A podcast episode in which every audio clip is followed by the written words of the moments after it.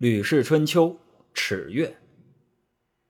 人没有不依靠生命活着的，但是却不知道为什么能活着；人也没有不依靠知觉去认知的，但是却不知道为什么能够认知。知道自己为什么能够认知事物，就叫做得到；不知道自己为什么能够认知事物，就叫做弃宝。丢弃宝物的人是一定要遭殃的。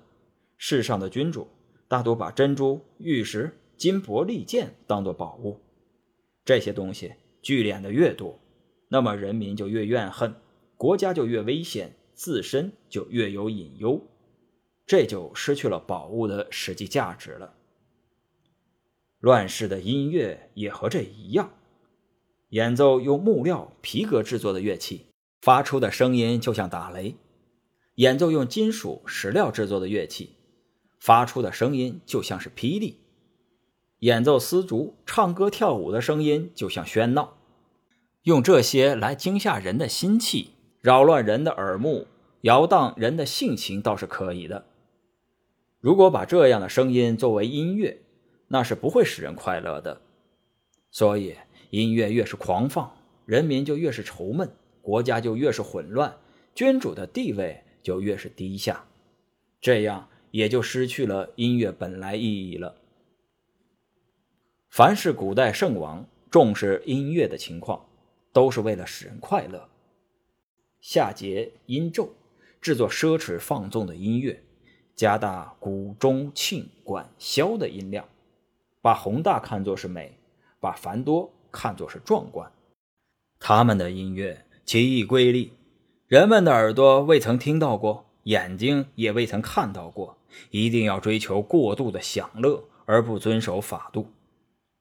宋国衰落的时候制作铅钟，齐国衰落的时候制作大吕，楚国衰落的时候制作乌音。这些音乐奢侈是够奢侈了，但是有道的人看来，就失去了音乐本来的意义，失去了音乐本来的意义。这种音乐就不能使人快乐，制作的音乐不能使人快乐，人民就必定心生怨恨，生命也必定会受到损害。生命和音乐的关系，就像冰和炙热的太阳的关系一样，反倒会伤害自己。这是不懂得音乐本来的意义，而把奢侈作为制作音乐的目标的缘故。音乐是有天性的。这就像肌肉、皮肤、躯体有本性一样，有天性就必然有保养天性的问题。寒冷、炎热、辛勤、安逸、饥饿、饱胀这六种情形不适合保养天性。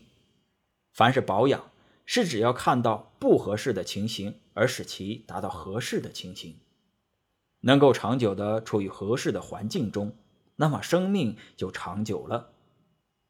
生命这东西啊，自身本来是静态的，受到外物的感应以后，才有了知觉。是外物的感应使它这样。如果放纵情感而不收敛，就会被嗜好和欲望所控制。如果被无限的嗜好和欲望所控制，那就必然丧失自己的天性。而且，如果那些嗜好和欲望没完没了，就必然会产生贪婪、卑鄙、叛逆和作乱的思想。